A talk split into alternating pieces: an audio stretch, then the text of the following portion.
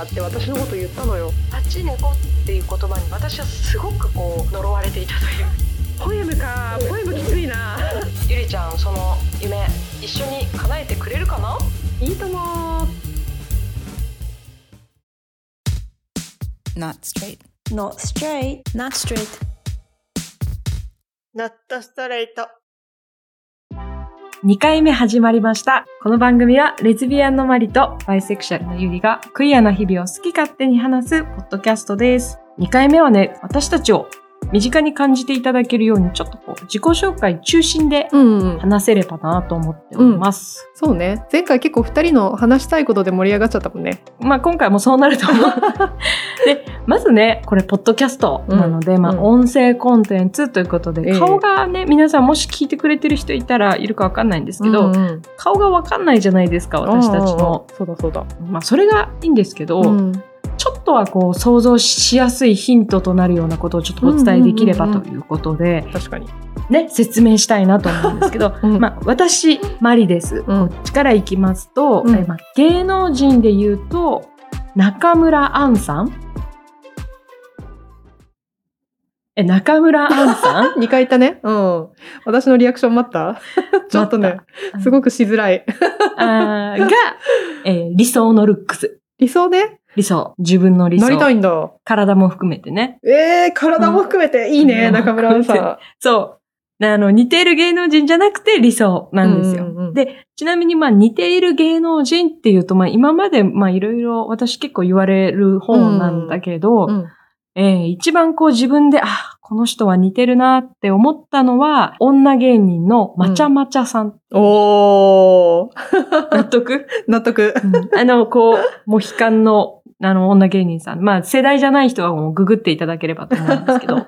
で、パートナーのお母様に言われたのは、うんうんあの、ニッチェの近藤さん。へー。髪の毛がこう、ボンボーンってね、あの、はいはいはいはいわっとしてる方じゃない方の。ない方か。はい、うんうんうん近藤さんに似てると言われました。えー、それ思ったことないなうぁ。ん、それはお母様にしか言われたことないんだけど、でもね、あの、言われた。ゆりちゃんはどうですか？私ね、あんま芸能人言われなくて、うんうん。言われるとしてもアナウンサーさんとかね、あの、ニュース原稿を読んでる硬い方の。あうん、バラエティに活躍する方っていうよりはじゃなく、てしっかり、しっかりニュース読める方。そうそうそう、真面目な方、うんうん。か、もしくはスポーツ選手ですね。あの、サッカーとかね。はいはいはいはい。はいはい。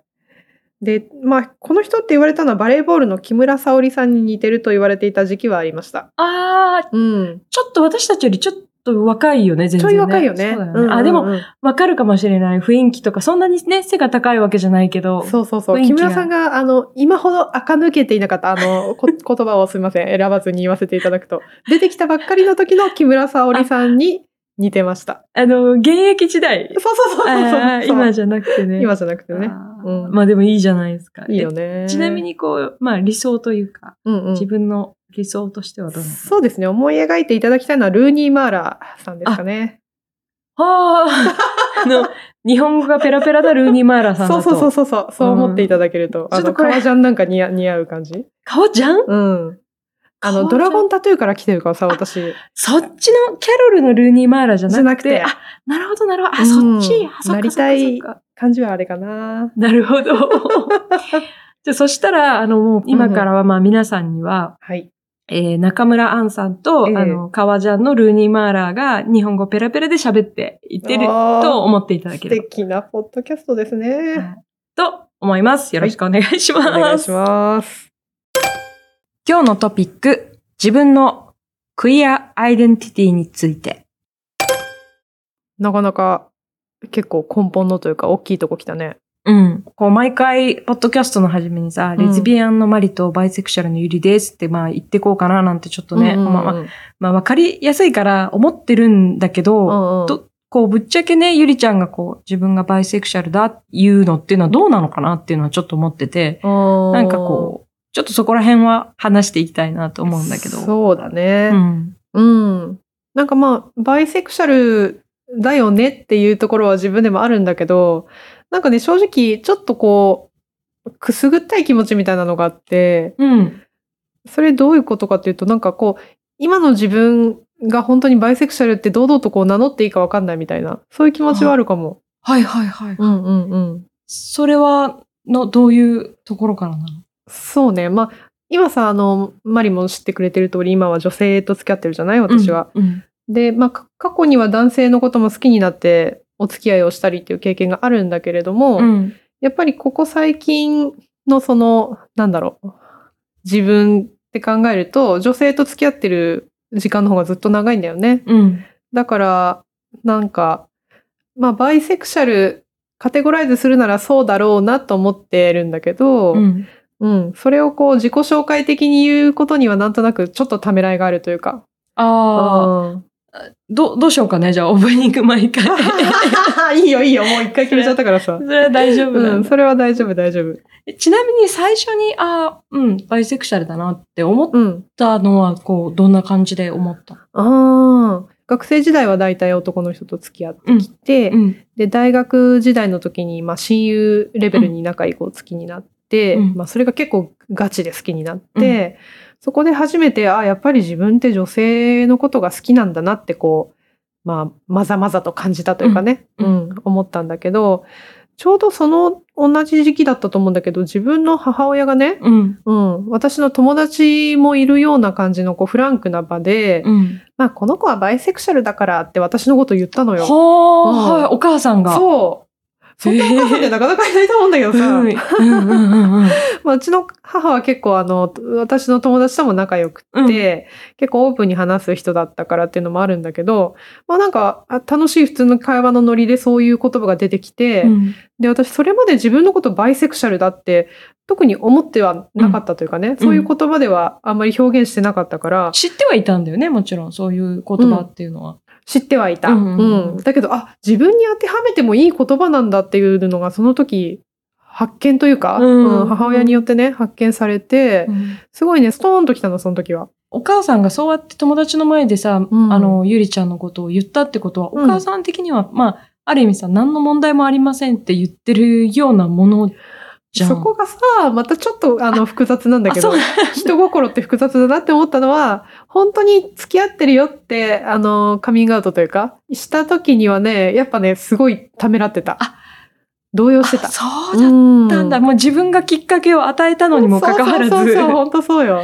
そっうかん、まあでも人間の心ってね、結構そういう複雑なもんだから。うそんな単純じゃないよね。そうそうそうそう。そっかじゃあ、最近は、まあ、パートナーはずっと女性だからっていう面で、そうだね。私はさ、レズビアンだから、うん。こう、100%気持ちを考えたりっていうのがちょっと難しいんだけど、うんうんうんその時付き合ってる人、関係なく自分のアイデンティティをバイですっていう人は結構いると思ってるのよ。うんうんうん例えば、うん10年、20年男性と付き合ってたとして、うんうん結婚してても、バイセクシャルです。って言ってる人は全然私も知ってるし、うんうんうん。こう実際に今自分がどういう人と付き合ってるかとは関係ないところであるものなのかなともうん勝手に想像はしてたんだけど、うんうんうん。そこら辺はやっぱそんな白黒簡単に言えるものでもないのかね。そうね。なんていうか、私って基本的に実績評価主義というか、うん。なんていうんだろう。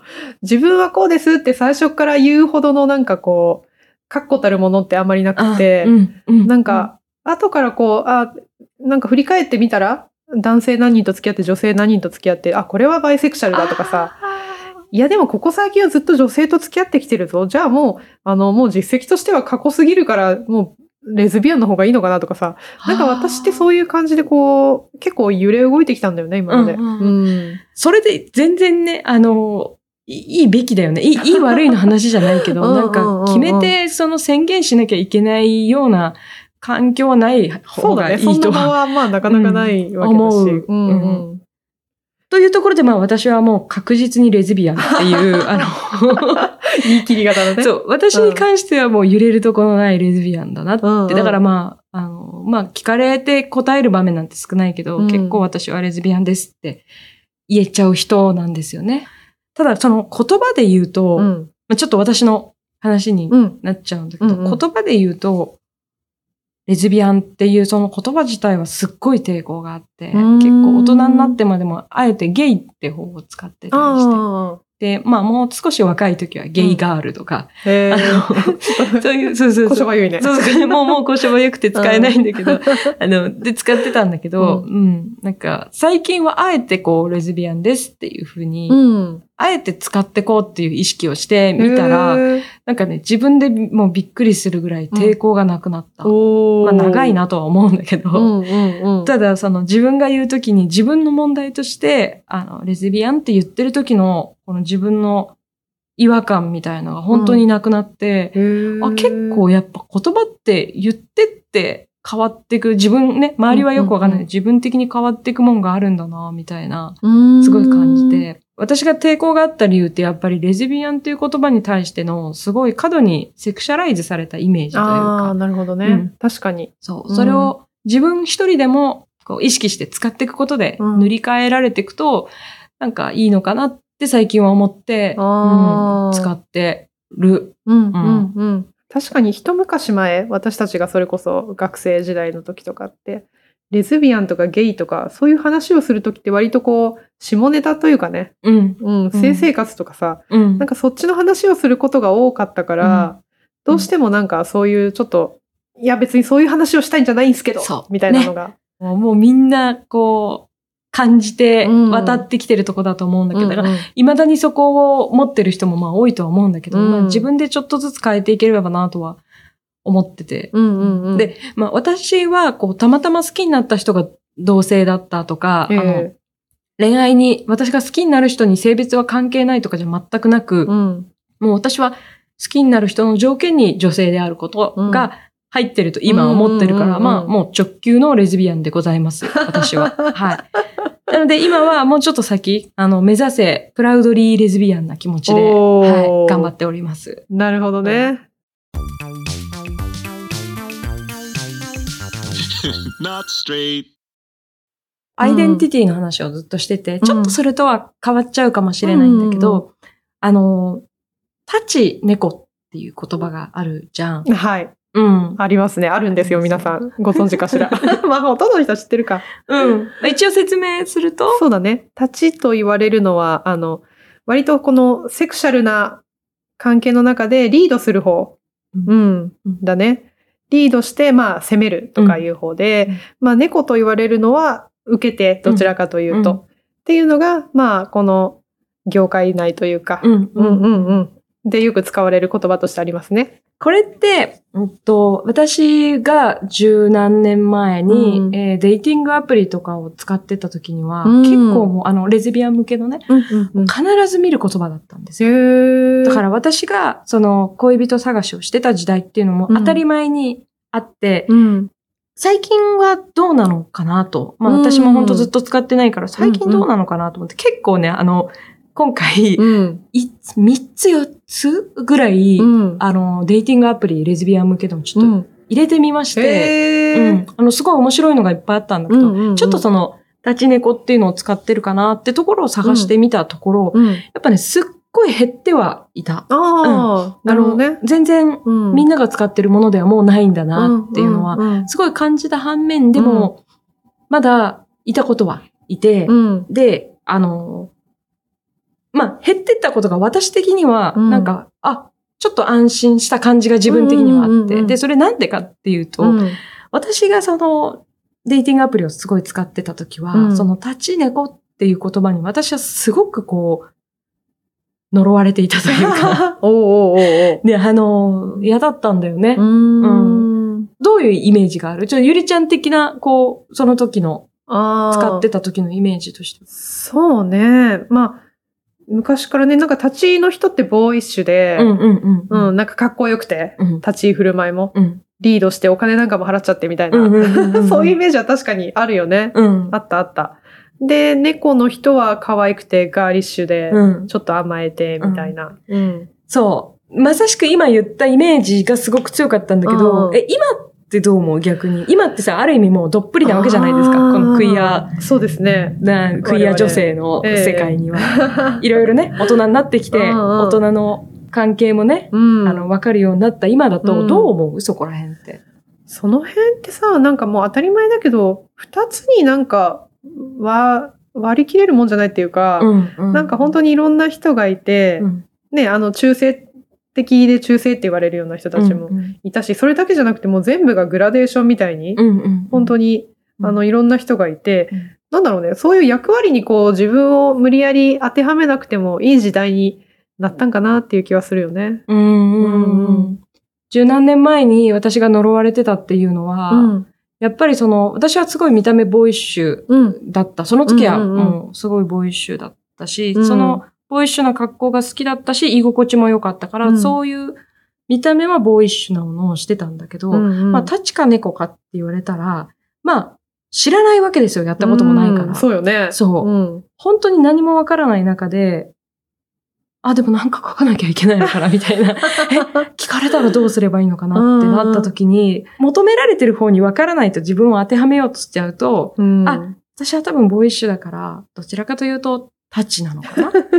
ってことは私なんかいろいろ分かってなきゃいけない。うんうんうん。リードしなきゃいけないし、うん将来こう、関係性を築いていく中で、うんなんかあの、おごるとかさ、うんうんうんこう、ね、あの、かっこよく、こう、余裕がある感じでうんやんないといけないのかな、うんうん。でも違うし、そんなことできる自信ないしな、みたいな、すごいこう、不安だったなっていうのがうん。うん。あるんだよわね。かる。なんか私も、それこそ、ストレートの、あの、うん。のんけの女の子を好きになってたうん時期だったうんし、なんか、その、その子に好かれるには、うん。なんかその辺のその男の子に勝てるぐらいの、なんか、なんだろうね、うん。それこそ余裕とかさ、ううんん。うん。かっこよさがなきゃいけないのかなって思い込んでたとこあったかも。そうだうん。あなんかさ、もう、まず、その、男はこう、女はこうっていうところからもう今違いますよね。そうですね。っていう話になってるじゃん。うん。で、さらに私たちは、その関係性を無理やり、うんレズビアン、私の場合はね、うんレズビアンっていう関係性に持ち込んで、うん。自分はどっちとか言って考えてたわけで、うん。ほんと違かったなと。うんうんうんうん。二つに分かれるものじゃないって言った通りだし、あと、もうこれ、すべては、うん。その二人の、でしか作れないものだと思うんですよ、関係性って。そうですよね。うん。うん。そこで二人で、ちゃんと話し合って、うん。気づいていくもの。そうだね。そういう時は自分はこうしたいと。そう。あなたは何が欲しいとか。そうう。ん。で、それをさ、全然知らなかったから、うん。もうね、まあ若いから、まあそんなもんなんだとう思うんだけど、んうん。もう元々決まっている方にハマってるもの同士でどう組み合わせをうまくいくかみたいな、はいはいはい。なんかそう考えてたから、ああ、それは苦しかったなと思う、思った、最近。うじゃあ果たしてね、もしじゃあ私がパラレルワールドでもうゼロから、うん。じゃあ私がシングルになったとして、はいはいはい。はい、あのーゼロからじゃあ新しい人との関係を築きたいと思った時に、うん、そういう言葉を使わないでみようとか、うん、ちょっとじゃあそのグラディエーションだとかいうことを全部分かった上で今、うん、ゼロから新しい関係を築きなさいって言われたら、うんマジ途方に暮れるなと。おお。あ、そう？んっううん。ていうふうに考えると、うんある程度その、まあタッチ猫は別としても、うんうん。言葉ってやっぱ大事なのかなとも思っちゃう自分がいるのよ。あ、そう。え、どういう言葉が欲しいの？じゃあ。うーんと、そう言われると何も出てこないんだけどそこら辺を全部、はいだからその、なんていうのかな、カテゴライズすることでのうん便利さとか。効率の良さうん。は、あの、やっぱりあるのかなっていうのをちょっと感じるんだよね。なるほどね。どうだろう、そこら辺は。どうかな？私はなんかそういうのいらないかなって思っちゃう派かな。そっか。うん。そういうのなくても、いけるもん。うん。なんかこう、それこそさ、100、100分は一見にしかずって言うけど、うんなんかパッと載せてる写真のチョイスとかさ、ああ、写真大事ね。うん、でしょ、うんあ顔顔じゃないってことだよね。写真だよね。その人じゃなくて。そうね。まあ顔もでも、あの、うん私は個人的にちゃんと写真出してる人としか会ったことないけど、うん。あと、その数行のさ、自己紹介でも、うん。やっぱりなんか、その人の人柄ってすごく出るものだし、えーなんとなくイメージつくような気がするけどね。そうなんだ。えうんちなみに数行のうん。ポエムでもいける？ポエムか。ポエムきついな。でやっぱりちょっと難しすぎる場合もあるんだ。でうもん、この普通の、ま急にポエム来たらびっくりしないあ、ちょっとそれはそう、いやいや、いけるのかなとか思って。じゃあ、あ、えっと、普通の、普通のこう自己紹介で、特にこう、パンと分かりやすい言葉が並んでなくても、うん分かる場合は分かる。そうだね。そう思うけどな。いや、ちょっ。と、そこは奥深いので、うんもうちょっと詳しく、そうだね。ちょっと掘り下げていきたいよね。ね、じっくりいろいろ教えてもらいたい。うんうん恋人じゃなくてね、うん友達を探すのみはかなりいいらしいから、ああ、そうだよね。いろいろあるんだもんそね。うそれはちょっとうん。ね、勉強してみたそですいうなと。ね。そういう会があってもいいわね。はい.